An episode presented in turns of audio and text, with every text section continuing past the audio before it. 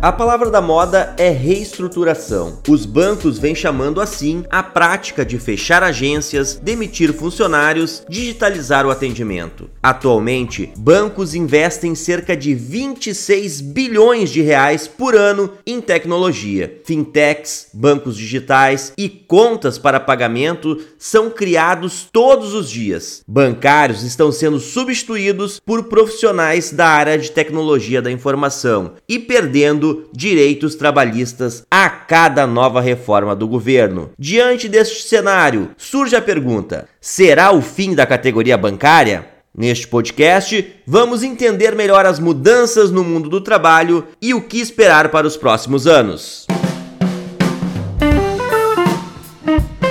Olá, bancariada, tudo bem com vocês? Estamos chegando com o Podban, o podcast dos bancários, que é uma produção da FETRAF do Rio Grande do Sul em parceria com a agência Verde Perto Comunicação. Eu sou o Araldo Neto e te convido a seguir conosco nos próximos minutos. Aqui você se atualiza com as informações que são importantes para você, bancário e bancária. Sejam todos e todas bem-vindos!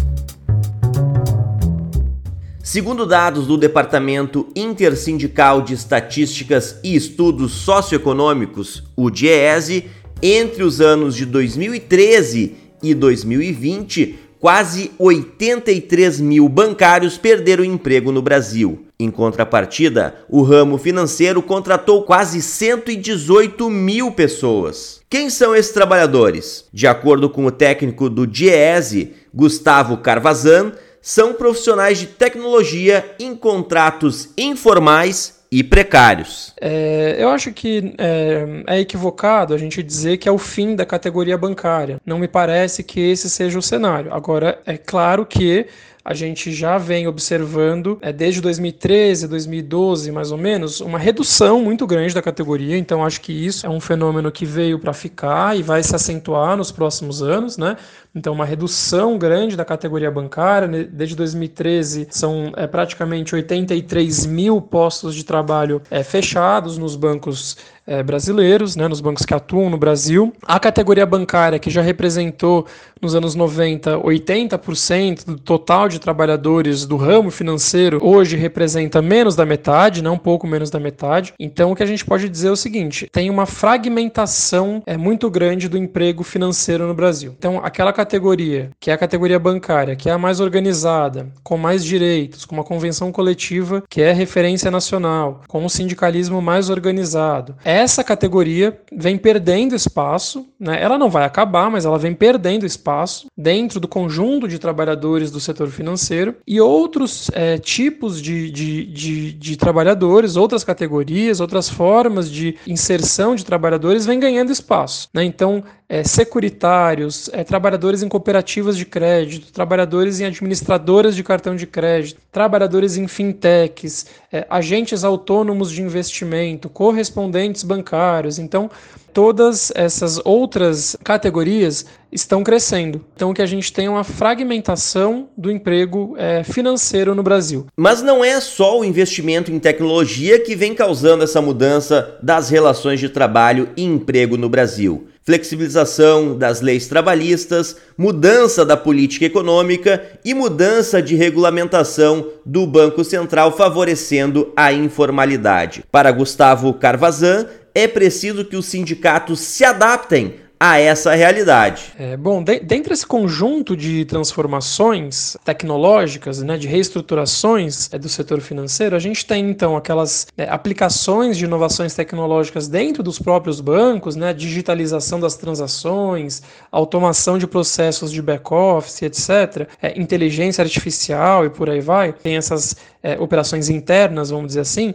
mas também tem uns vetores externos, né? figuras externas que surgem, novos participantes no mercado. Né? Então, bancos digitais, fintechs, é, instituições de pagamento e etc. Essas outras figuras elas muitas vezes, na grande parte das vezes, elas não são formalmente enquadradas como empresas do setor financeiro. Né? Apesar de prestarem serviço financeiro, elas estão muitas vezes em brechas da regulação do Banco Central e elas acabam se enquadrando, por exemplo, no setor de tecnologia. Então, elas não são, é, não estão sob a representação sindical de sindicatos de bancários e nem sequer de, de outros sindicatos do ramo financeiro. São realmente condições de trabalho muito diferentes. Então, a situação que a gente chega é a seguinte: são trabalhadores que desenvolvem tarefas muito parecidas, eles é, têm repertórios, vamos dizer assim, muito parecidos, é, usam ferramentas no seu dia de trabalho muito parecidas, muitas vezes geram valor para as mesmas empresas, né, porque no fundo são os bancos que,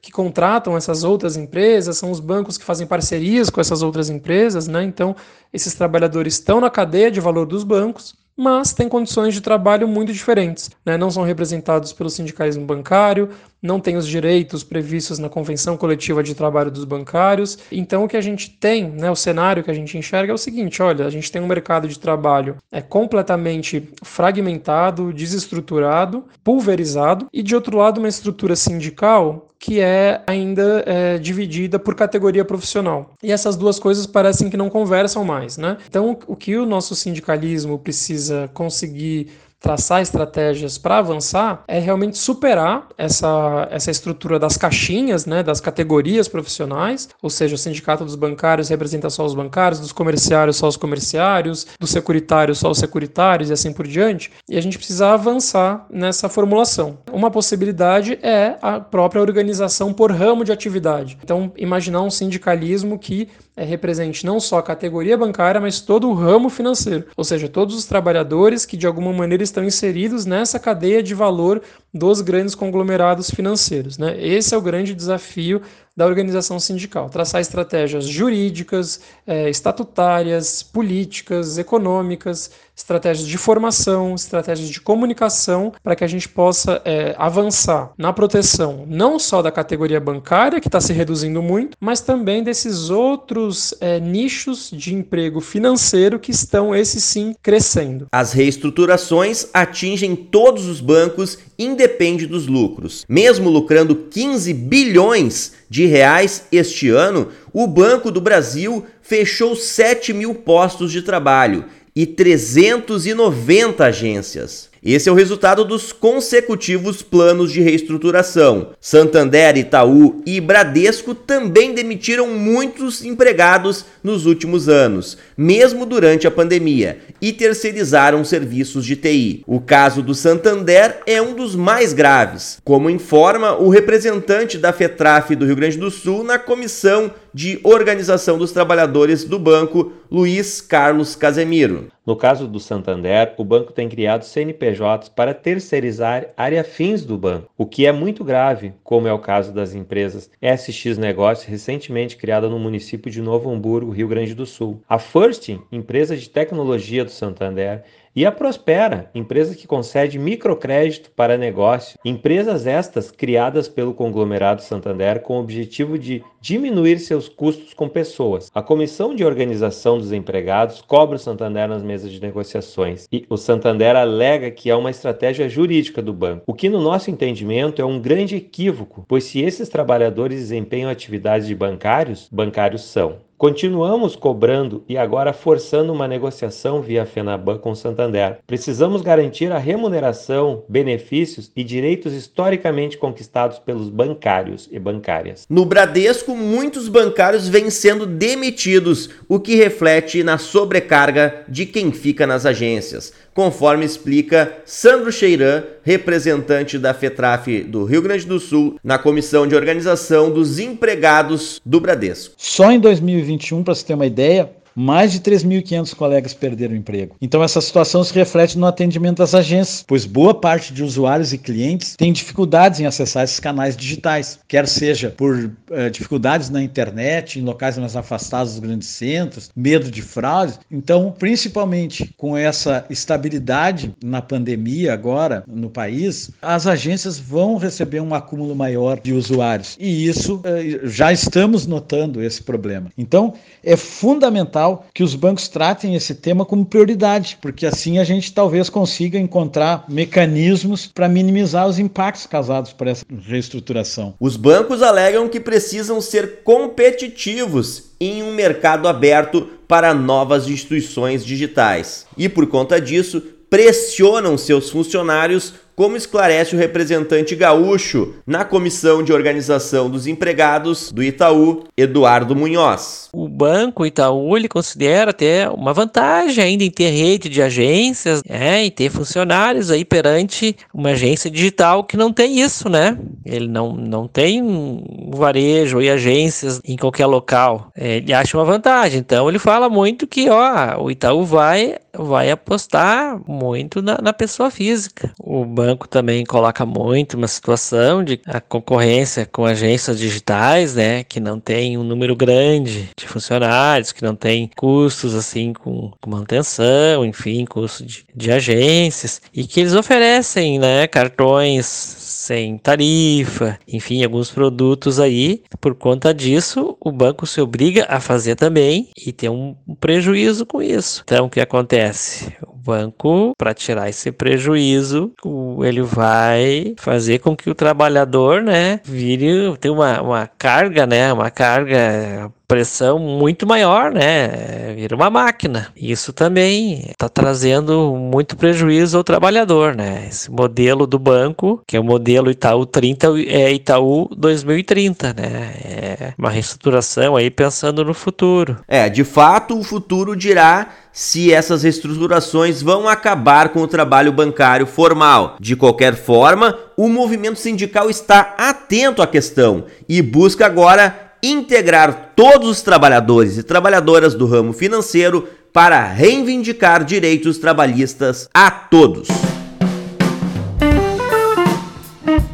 Agora aqui no Podban é a hora de atualizar as informações do portal Bancários RS. Se você ainda não conhece, acesse lá www.bancariosrs.com.br. Lá você encontra as principais informações para a categoria bancária. Quem traz as informações é a Aline Adolfs. Tudo bem, Aline? Oi, Araldo, tudo bem? Então, a gente falava aí sobre essa questão das fintech e dos bancos digitais, e nessa quarta-feira o Gustavo Cavarzan, que conversou aí com a gente sobre esse assunto, falou também no Fórum Internacional Fintechs na América, promovido pela Unifinanças, sobre as ondas de inovação tecnológica no setor financeiro brasileiro. Ele lembrou que hoje existem mais de mil fintechs atuando no Brasil e que menos de 10% dessas empresas estão regulamentadas. O evento traçou um cenário sobre como está o desenvolvimento das fintechs na América Latina e foi realizado em Bogotá, na Colômbia. Agora, uma notícia para o pessoal da Caixa.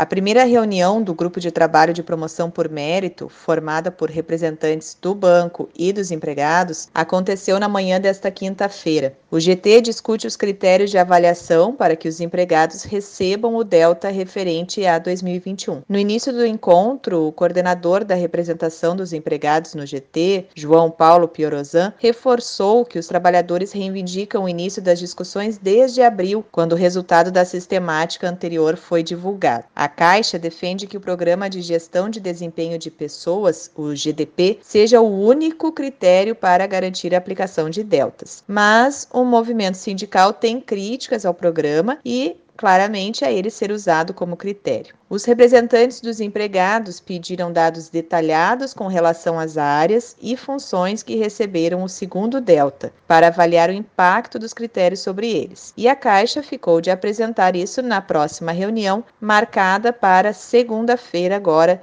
dia 22, quando também deve ser apresentada a proposta do banco para a concessão de deltas. Bom, Araldo, e esse mês, como todo mundo sabe, é o mês da consciência negra, né? A gente fez um programa muito legal sobre isso há duas semanas atrás. Quem ainda não escutou, pode escutar ali pelo Spotify ou entrando no portal Bancários RS. Então, eu quero fazer um convite, né? Neste sábado, dia 20 de novembro, uma série de atos acontece em todo o Brasil para marcar o Dia da Consciência Negra. Mais de 60 manifestações já estão confirmadas em todo o país e em Porto Alegre, a Marcha Zumbi Dandara tem concentração às 15 horas no Largo Glênio Pérez, ali no centro de Porto Alegre, ok? Um abraço e quero ver todos e todas por lá. Obrigado, Aline, e com isso chegamos ao fim dessa edição do Podban, o podcast dos bancários. Agradecemos a todos que ouviram até aqui. Até a próxima!